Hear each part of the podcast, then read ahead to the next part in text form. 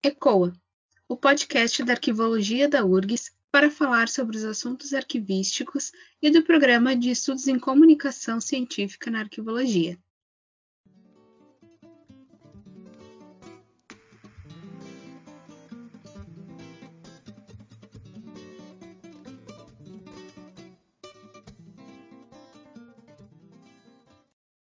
Eu sou a Juliana Horta.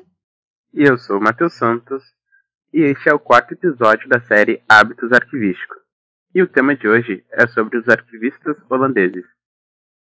Como sabem, essa série, nesta série nós contamos com a presença da doutora Ivina Flores. Olá, tudo bem?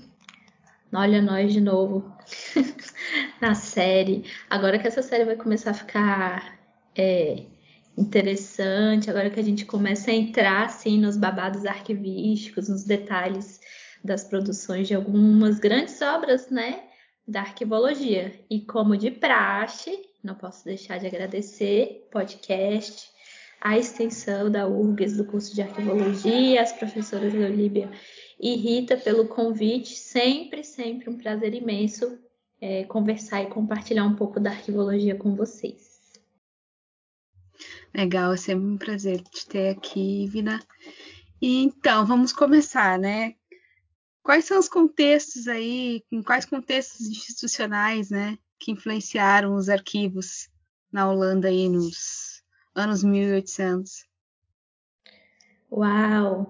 Vamos lá, a gente começa essa série, né, com os famosos e o famoso Manual dos Arquivistas Holandeses, o Manual de Descrição e Arranjo, que foi escrito por três arquivistas, o Samuel Miller, o Robert Fruin e o Johan Faith. É, os três é, fizeram essa produção juntos, uma produção que foi muito embasada nas experiências deles enquanto é, arquivistas.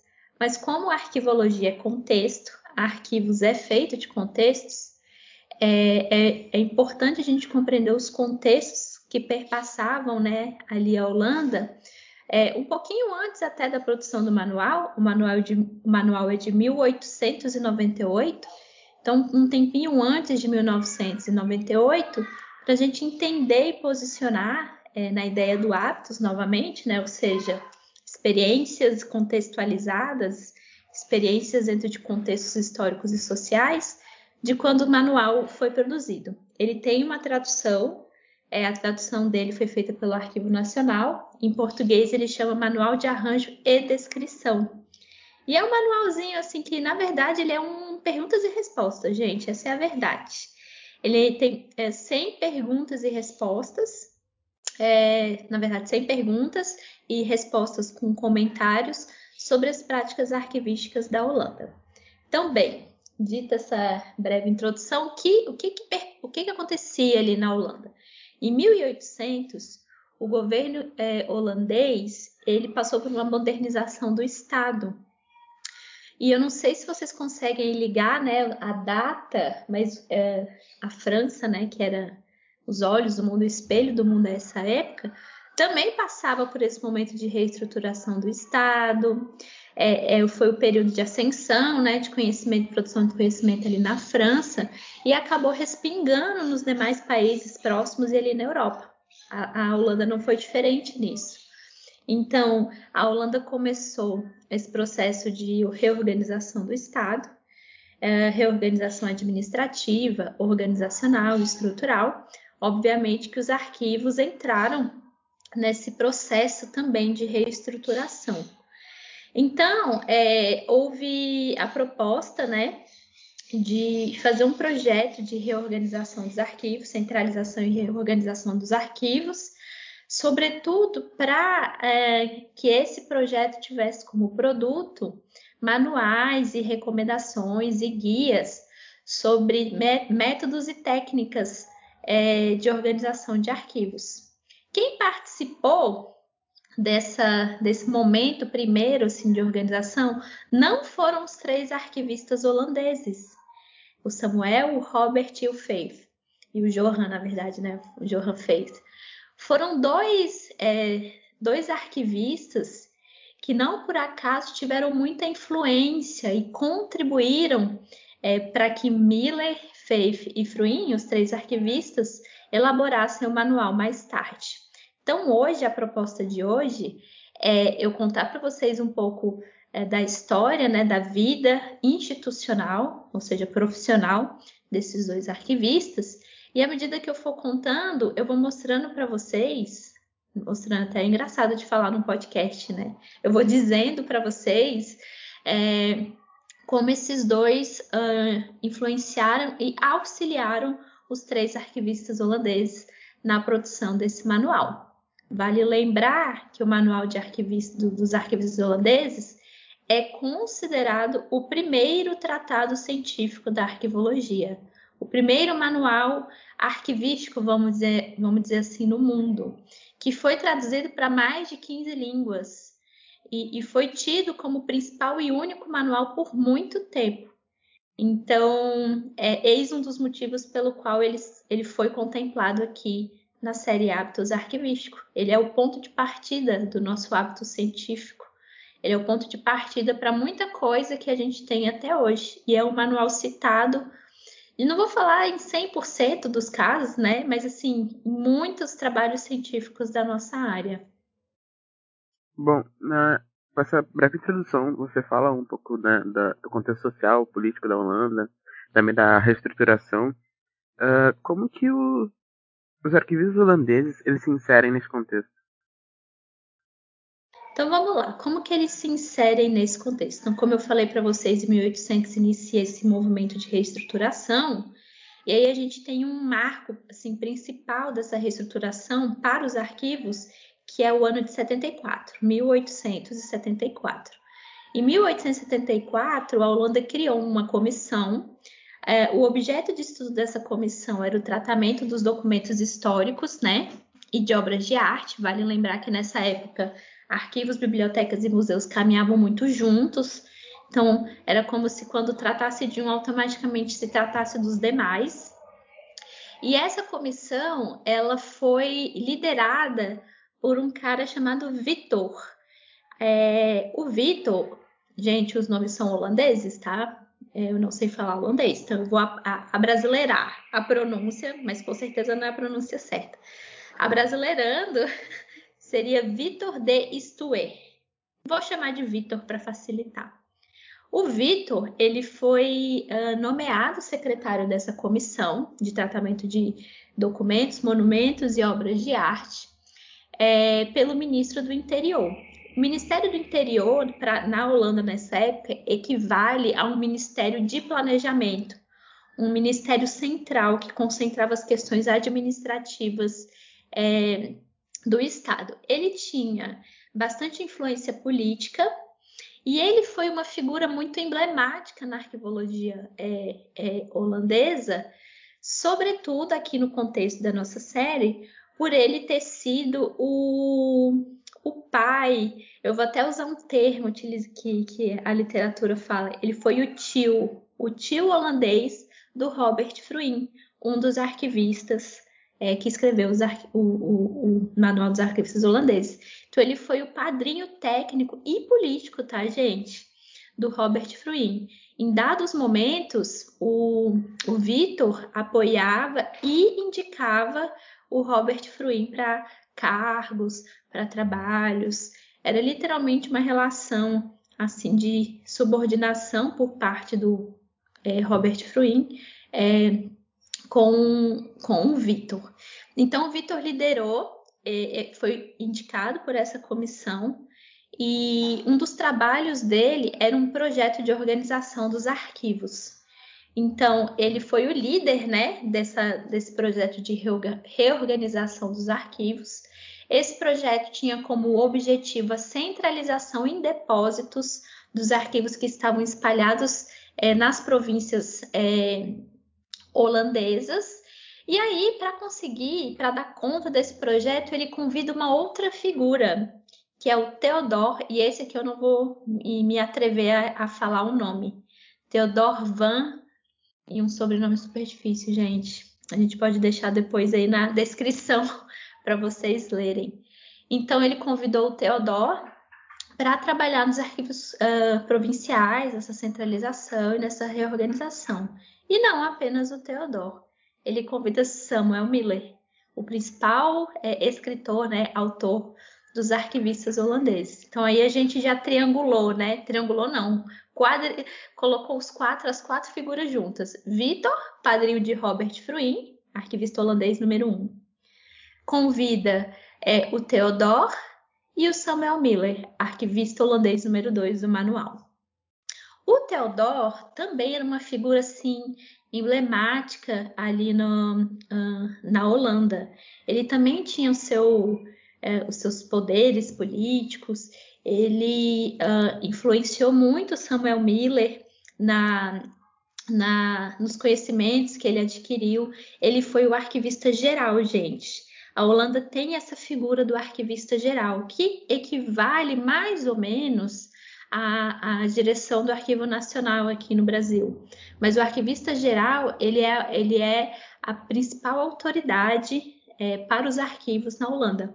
Então, Theodor foi arquivista geral em 1912. É, é, ele e Samuel é, conviveram muito juntos, Samuel Miller, conviveram é, muito juntos e eles se ajudavam e foram construindo, é, vamos dizer assim, a arquivologia holandesa juntas. Samuel Miller, ele era mais, um, mais acadêmico. O Theodor, ele era mais prático. Ele estudava mais a prática, tinha mais experiência prática. E eles faziam uma dobradinha e fizeram essa dobradinha é, ali no projeto.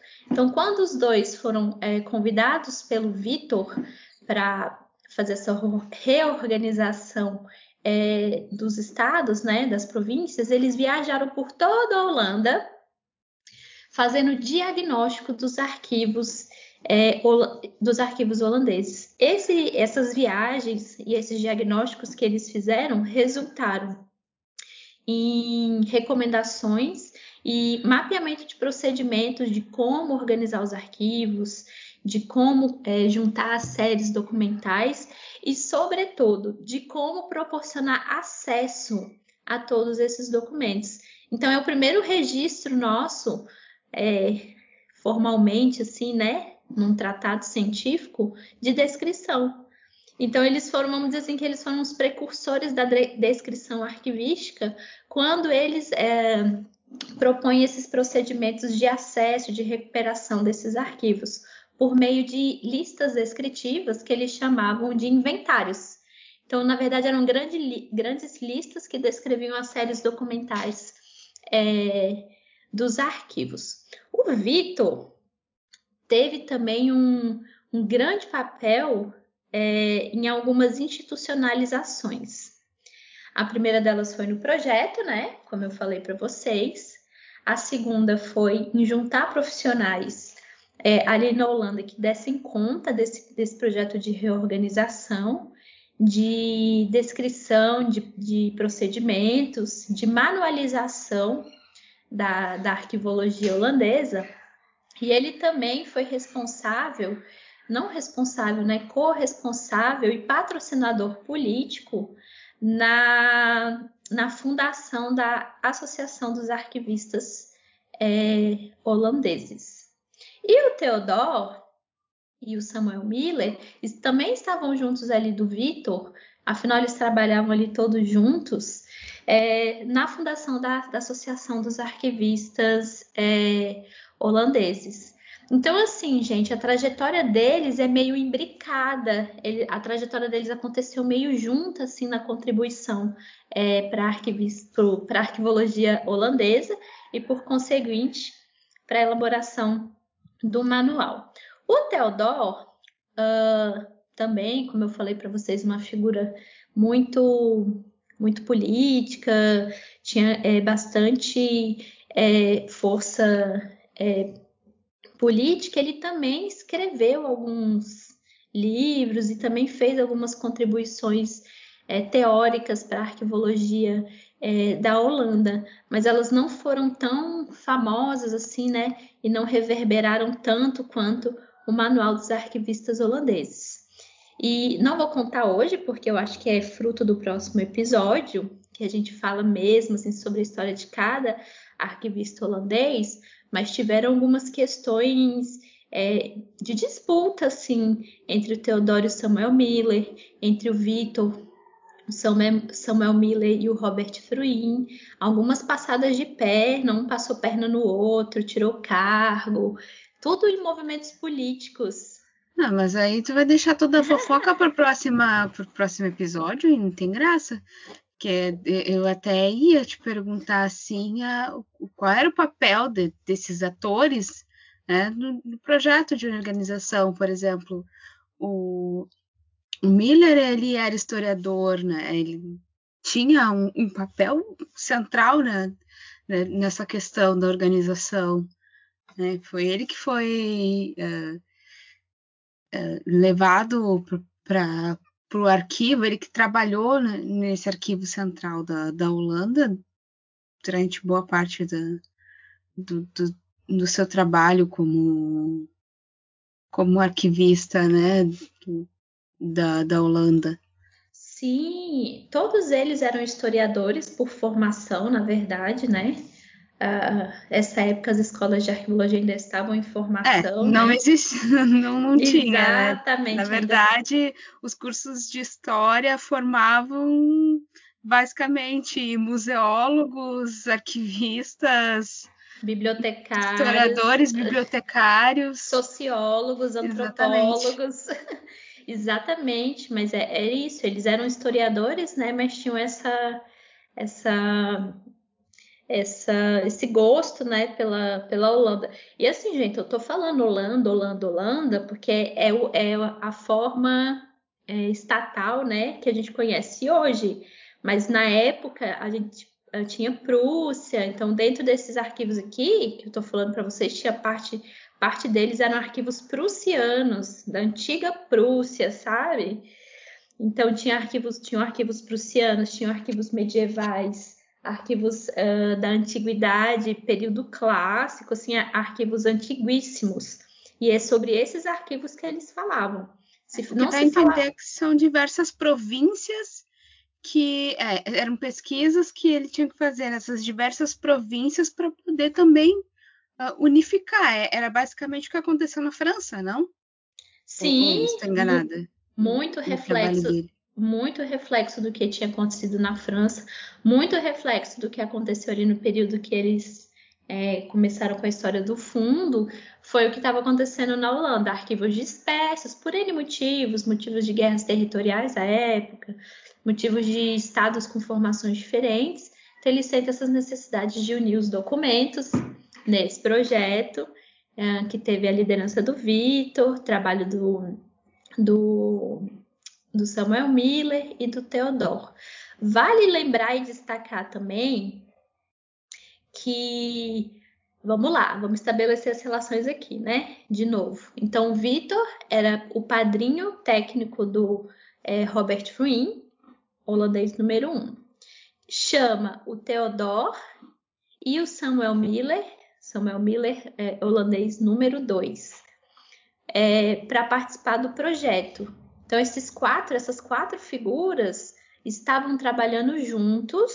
O Theodore e o Samuel Miller é, fazem essa empreitada né, pelas províncias, fazendo esses diagnósticos e escrevendo esses procedimentos de como produzir é, os inventários e eles é, acreditavam, gente, que a produção desses inventários era a solução para os arquivos. E quando a gente pega os inventários, e eu, eu consegui acessar alguns deles, esses inventários têm muita uh, carinha de plano de classificação somado com instrumento de busca, instrumento de pesquisa de descrição. É bem próximo, organização hierárquica, é, eles tentavam fazer essa organização por funções e não por temas, porque eles já tinham visto que tinha dado errado na França a organização temática. Então, por funções do Estado, eles organizam os documentos por séries, muito parecido assim, vamos dizer que é um plano de classificação é, não medieval, assim, é primeiro, assim, funcional.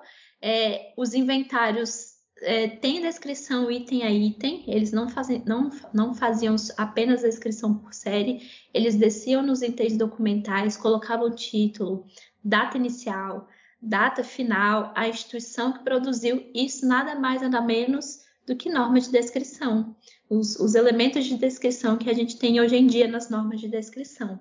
Agora pensa isso lá em 1874, 1890, 1880, isso era muito inovador.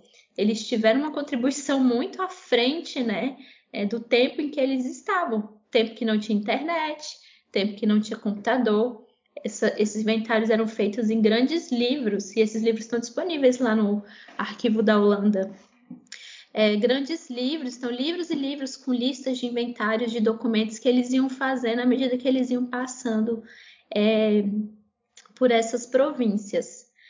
Vale lembrar também que Samuel Miller, é, o arquivista holandês, teve um momento de, em que ele foi para a École des na, em Paris. Os documentos da visita, visita dele para École des Chartes também estão ali no arquivo da Holanda e tem um, um pedaço no Arquivo Nacional da França é, com os manuscritos dele, as observações que ele fazia nas aulas que ele assistia. Ele teve aula de diplomática, de paleografia. Então tem uma pitadinha francesa em tudo isso por conta dessas travessias, né? E, dessa, e dessas interlocuções é, institucionais e com escolas que, que, que eles fizeram. Mas assim, fazendo uma pergunta para mim mesma, para eu mesma responder. O que, que esses dois, né, o Teodoro e o Vitor, têm a ver com o Manual dos Arquivistas Holandeses? Eu comentei para vocês que eles ajudaram na fundação da Associação dos Arquivistas Holandeses, ok? Essa associação, ela foi criada a partir de, do próprio Estado, então teve toda um, um, uma articulação política dentro ali da Holanda, no Ministério do Interior. E aí tinha o Vitor, que já tinha bastante voz ali no Ministério do Interior, o Theodor, que também tinha bastante força política, junto com o Robert Fruin e o Samuel Miller, que eram ali colegas, padrinhos, né, colegas de trabalho, eles conseguem patrocinar patrocínio político, tá, gente? Institucional. Patrocinar junto ao governo a viabilidade de se criar uma associação para unir os arquivistas da Holanda de maneira é, com que esses arquivistas pudessem ter contato e tomar conhecimento de todo esse projeto de reorganização dos arquivos.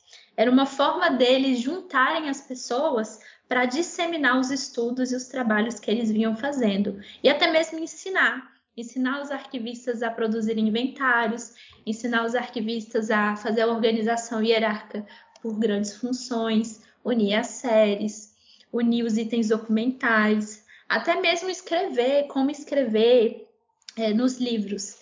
Então, eles conseguem fundar a associação em 1891.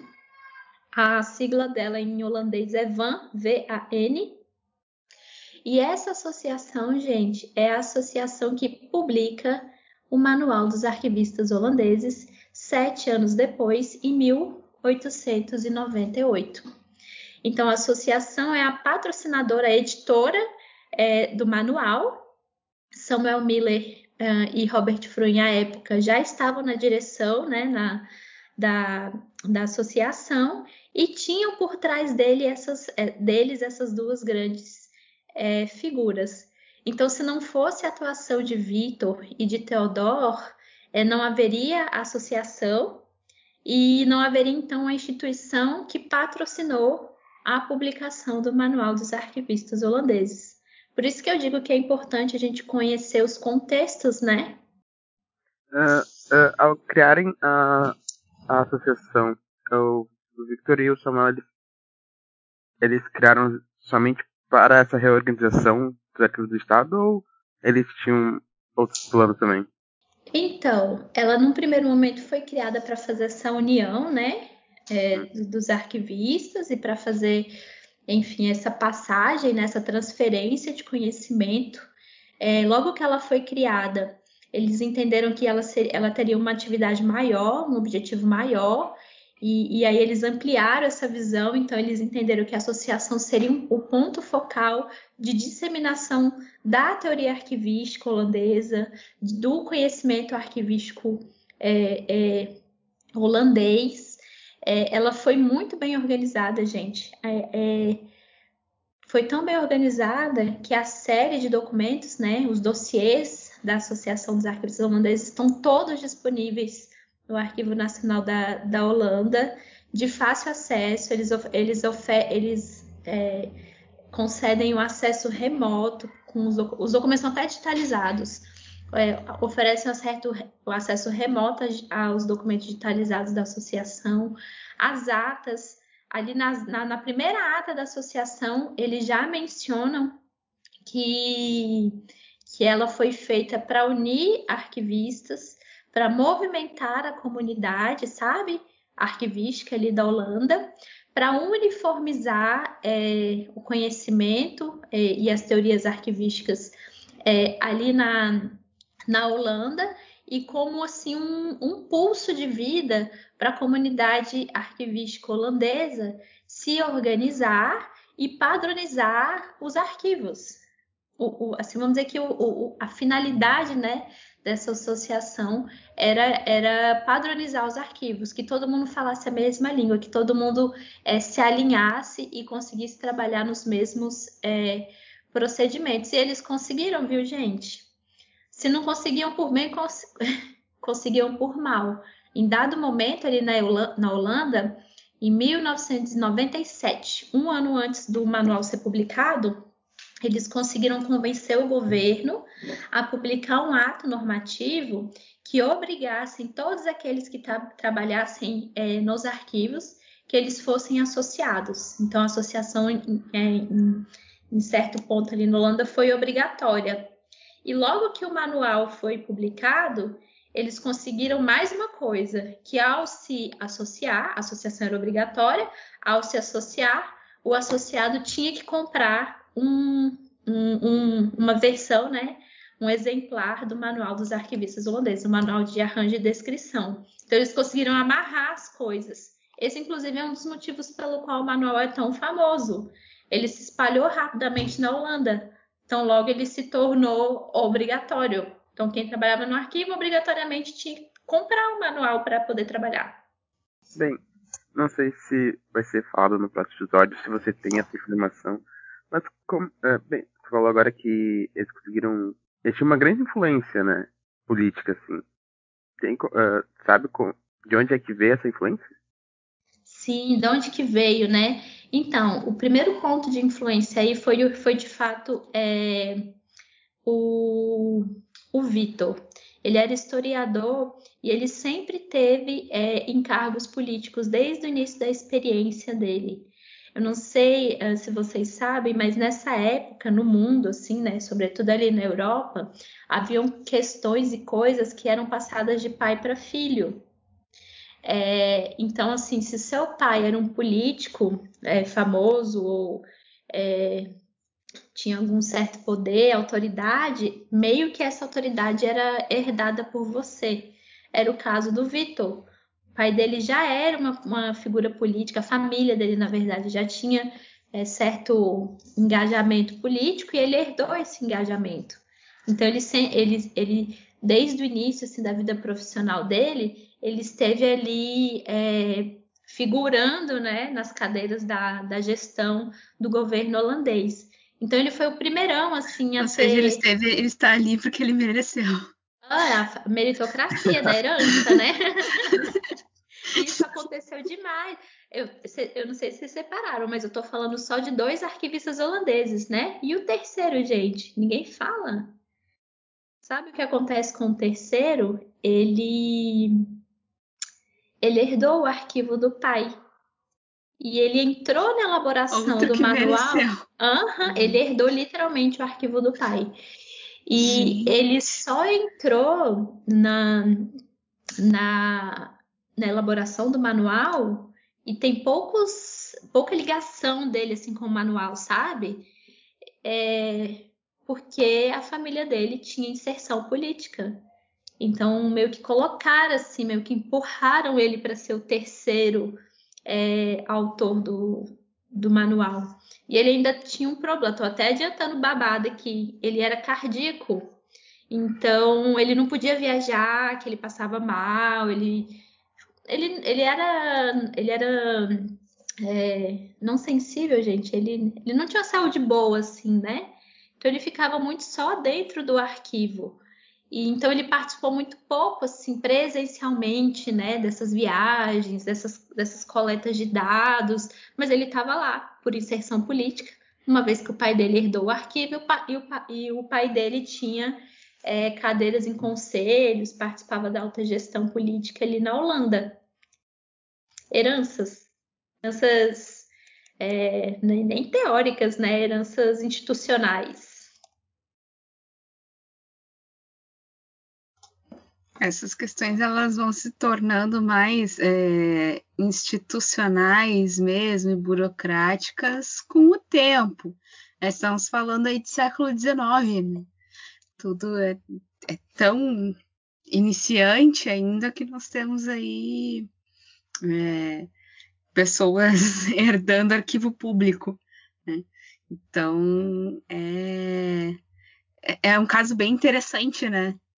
Se a gente olhar para trás e, e, ver que, bom, não é tão distante assim né, da, do, dos tempos atuais, mas uh, nós até que avançamos bastante, né, Ivna? Se pensar que hoje nós já temos, a partir de decretos, nós já temos outras, uh, outras formas né, de, de organizar os arquivos públicos e uh, os arquivistas holandeses eles começaram de uma, de uma outra forma. Sim, sim. Come... Não, e assim, contextos e contextos, contextos locais, realidades locais, né? É, forma... Não, enfim, história desde o início daquele, daquele local, tudo isso influencia na maneira pela qual o Estado funciona, pela qual os políticos dentro daquele Estado trabalham, como eles enxergam as coisas. Então, nessa época na Holanda, esses arquivos que a gente fala aqui são arquivos clássicos, históricos, né? Não se falava tanto em arquivos é, no, na, na terminologia atual, arquivos correntes, arquivos setoriais. Isso aí eles nem chamavam de arquivo, eles chamavam de registro. Eles nem consideravam isso parte desse acervo que eles trabalhavam. Visões diferentes, né, gente? É, questões que é, foram importantes à época para a gente evoluir é, e chegar até aqui. É, mas assim, não é de todo não é de todo ruim o que aconteceu lá na Holanda, essas, essas questões de herança, de nome de família. Muita coisa foi conquistada, esse projeto é, de organização dos arquivos, que gerou a associação, que por sua vez patrocina o manual. Eles também, esses quatro, essas quatro figuras, eles conseguiram publicar a política é, é, de arquivos é, da Holanda, então foram responsáveis pela primeira política de arquivos, né? Primeira lei de arquivos, primeira norma de arquivos é, ali na Holanda. Mas vou dizer para vocês que nem tudo são flores é, por serem políticos, né, e por estarem ali trabalhando com o mesmo objeto, é óbvio que havia, que havia de certa maneira, em certos momentos, é, um clima de embate, um clima de disputa. O Samuel Miller, ele não era uma figura fácil. Ele era um cara muito doutrinário, assim, muito catedrático, e ele não era muito aberto assim a críticas aos trabalhos dele. Então ele trabalhava junto com o Theodor, eles, eles se bicavam muitas vezes e se bicavam feio, assim, de, de não concordarem, sabe? Não é à toa que o Theodor não participou da elaboração do Manual dos Arquivistas Holandeses. Ele foi retirado, literalmente, assim, pelos demais, sabe? Excluído, apesar de ter participado de todo o processo que subsidiou o manual. Essas viagens para as províncias, ter visto os arquivos holandeses, foi um dos principais subsídios utilizados para fazer as 100 perguntas e respostas ali do manual. E aí simplesmente foi excluído nesse ambiente de disputa. Aquilo que eu falei, né? O campo de conhecimento, o campo científico, é um campo de disputa. É um campo em que se trocam forças, né? E, e em busca do quê? De autoridade, de reconhecimento. Então, uh, política, questões políticas, questões institucionais, elas são é, a força motriz assim nesse campo, né? Então, quem tem mais política tem mais poder, logo tem mais força dentro desse, desses campos. Foi mais ou menos isso que foi acontecendo e se delineando para a gente ter os resultados que a gente conhece é, hoje em dia. E o Vitor, ele, ele também esteve assim, não, não tanto quanto o Teodoro nessa, nessa, nessas brigas, né, nesses inimigos, nessa, até mesmo inimizades em certos é, é, momentos, mas ele puxou o tapete de muita gente, teve o seu próprio é, tapete puxado assim. Ele, como eu falei para vocês, ele era o, o, padrinho, né, do Robert Fruin. E ele, é, com os contatinhos políticos é, dele, ele ajudou a tirar o Theodort de cargos, do cargo de arquivista geral, é, para colocar o Robert Fruin. Então tinha uma disputa ali entre os quatro, com certeza, sabe? E quem tinha mais poder conseguia mais coisas. Ou seja, babados da arquivologia.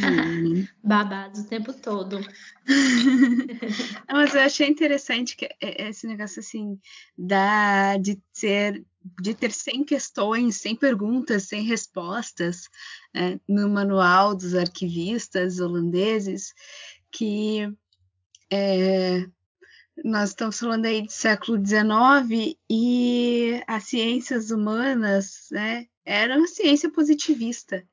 Né? Então, é, é, é, super metódico, né? Então, não, não há uma reflexão sobre, sobre uma situação, não um texto com uma reflexão, uma teoria. Você faz, você faz as perguntas, responde as perguntas. Então, você faz um manualzinho básico que você vem, que tu vende, então, segue esse manual. Então, é, é mais, é, seria prático, né, para a época, mas também incitou as pessoas, incitou os, os, profissionais futuramente a questionar. Eu acredito que também seja isso, né? Ciência, a ciência humana, a, a ciência aplicada também é isso, né? Uh, também tem que questionar aquilo que está que tá sendo posto. Sim, sim, com certeza. Era uma outra forma, né, de ver a ciência, de categorizar a ciência, de fazer ciência, né?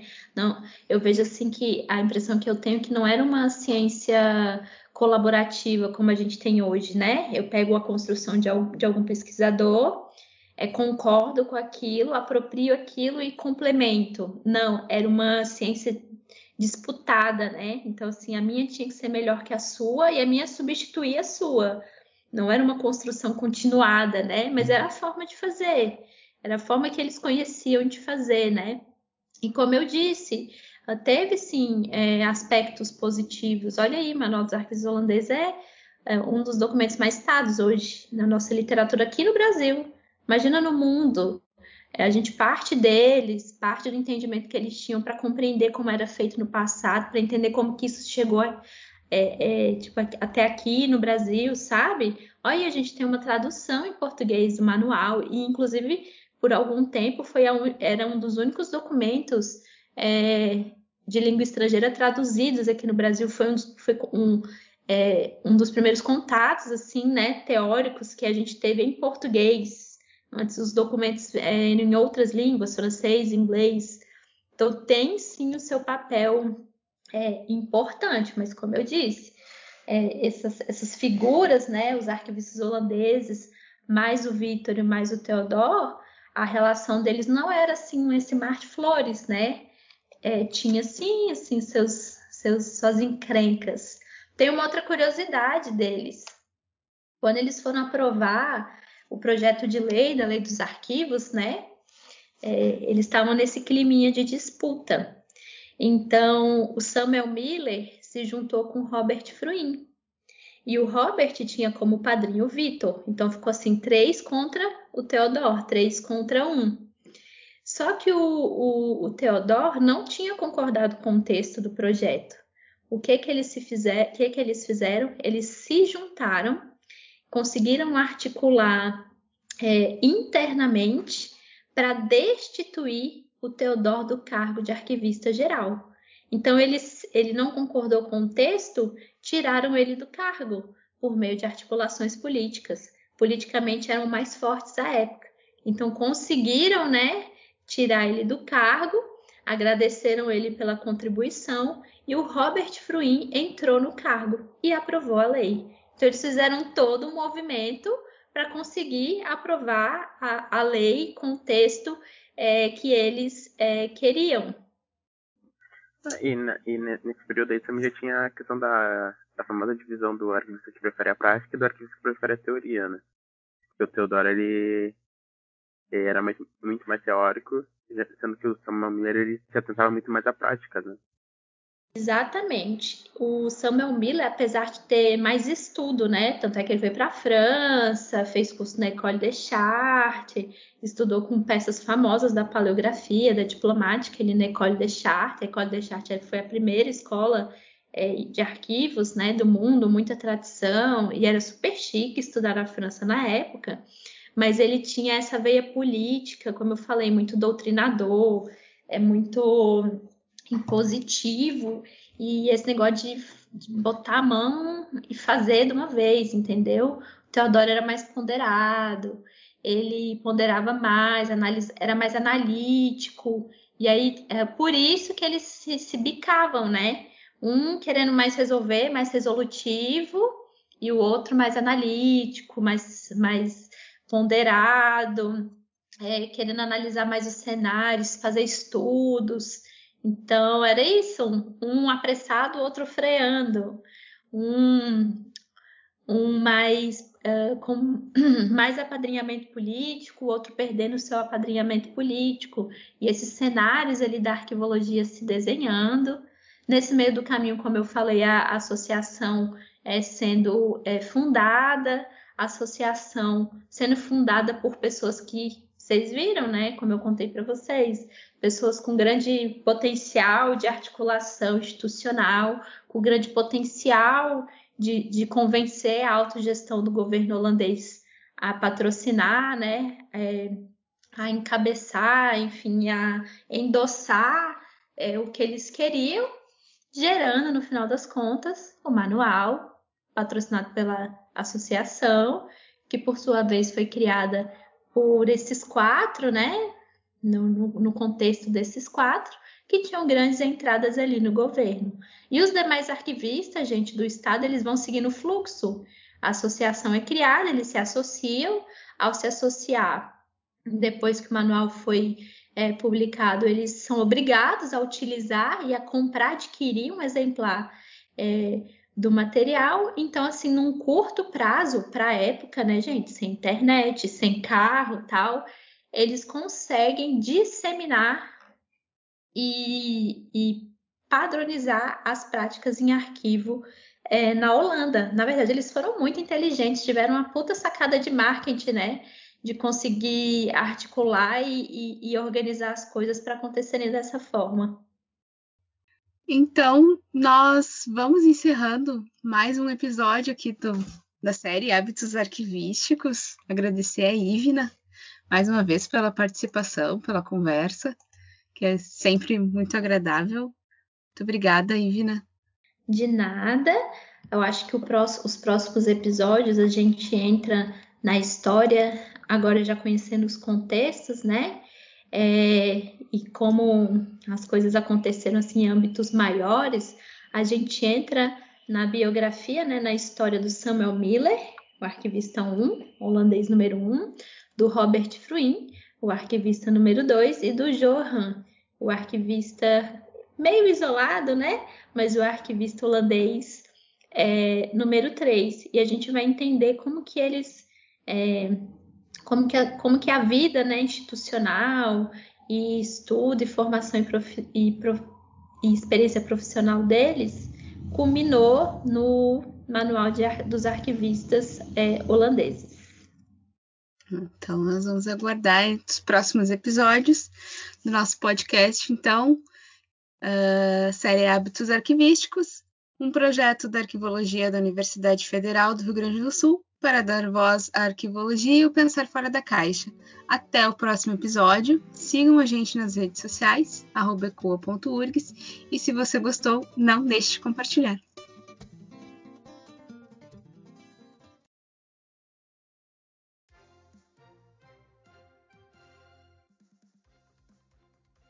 Olá, eu sou Letícia Gaiardo e trago para vocês hoje os destaques do Giro do Arquivo, edição 137.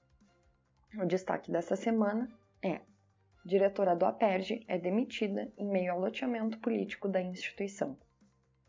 A renomada historiadora Maria Teresa Bandeira de Mello foi exonerada da direção do Arquivo Público do Estado do Rio de Janeiro na segunda, dia 5 de julho, pelo governador Cláudio Castro. Bandeira de Mello atua há mais de 35 anos em instituições de acervo e, desde 2009, ocupou os cargos de assessora da direção e diretora do Departamento de Gestão e Acervo do APERJ, instituição que passou a dirigir em seu todo a partir de 2015. De acordo com Anselmo Góes, do Globo, a diretora foi substituída pelo cantor Alex Maia, sem experiência no ramo, num processo de loteamento político. O Giro investigou, sem sucesso, o currículo de Maia, mas sua nomeação ainda não parece ter ocorrido. E, se aconteceu, até o fechamento desta edição não localizamos o documento que a comprova. O evidente uso político da exoneração abre dois vácuos importantes. O primeiro, e mais evidente, está no fato de que Bandeira de Melo sempre foi uma profissional reconhecida por seu conhecimento e experiência. Sua substituição por um profissional sem experiência na área é, portanto, ponto possível de preocupação.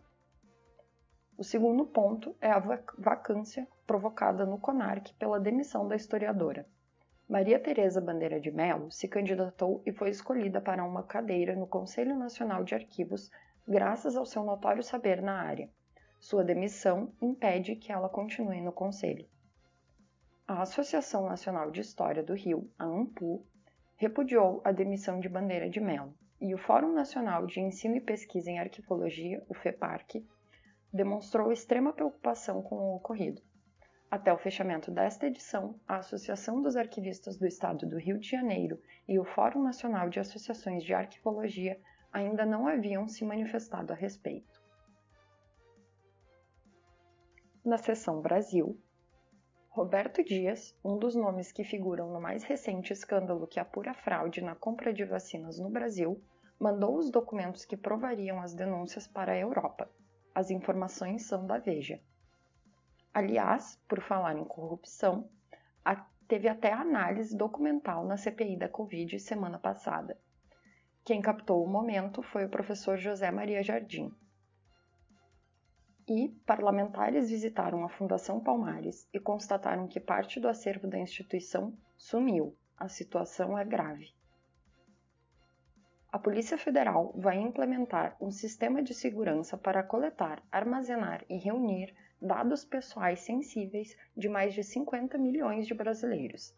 A ideia é unificar os dados, tornando seu uso mais ágil e estão abertas as inscrições para a oficina de introdução à paleografia, que acontece a partir do dia 2 de agosto. Na seção Mundo, a Agência Federal de Inteligência e Secretaria de Direitos Humanos da Nação da Argentina promoveram na semana passada a primeira reunião da Mesa Conjunta sobre Documentação de Inteligência vinculada a violações aos direitos humanos. O objetivo da mesa é dar mais força ao processo de proteção dos arquivos históricos vinculados à proteção e sistematização dos direitos humanos no país. E Alejandra Salazar Ruiz assumiu o cargo de diretora do Arquivo Histórico Nacional do Equador. Ela é especialista em gestão documental e arquivo. Na seção para ler com calma, Tesouros e Curiosidades do Arquivo Geral da Nação, que celebra seus 200 anos com Casa Nova, em espanhol via La Nación. Possível parceria entre a Biblioteca Nacional e o Google gera debate sobre preservação de acervos, via o Globo. E um quarto do Plano de Ação da Infraestrutura Nacional de Dados está atrasado, via Open Knowledge Brasil. Na seção para ver com calma, Arquivos em Diálogo, Acessibilidade, Comunicação e Ação Cultural, em espanhol, via Canal Untref. E a conferência Horizonte da Arquivística Mexicana no Contexto do Século XXI, em espanhol, via Poder Judicial Michoacán. Estas foram as principais notícias da semana na área dos arquivos. Tudo isso e mais você confere no Giro do Arquivo. O Giro é publicado todas as terças, receba grátis em seu e-mail. Para mais informações, acesse nossas redes sociais.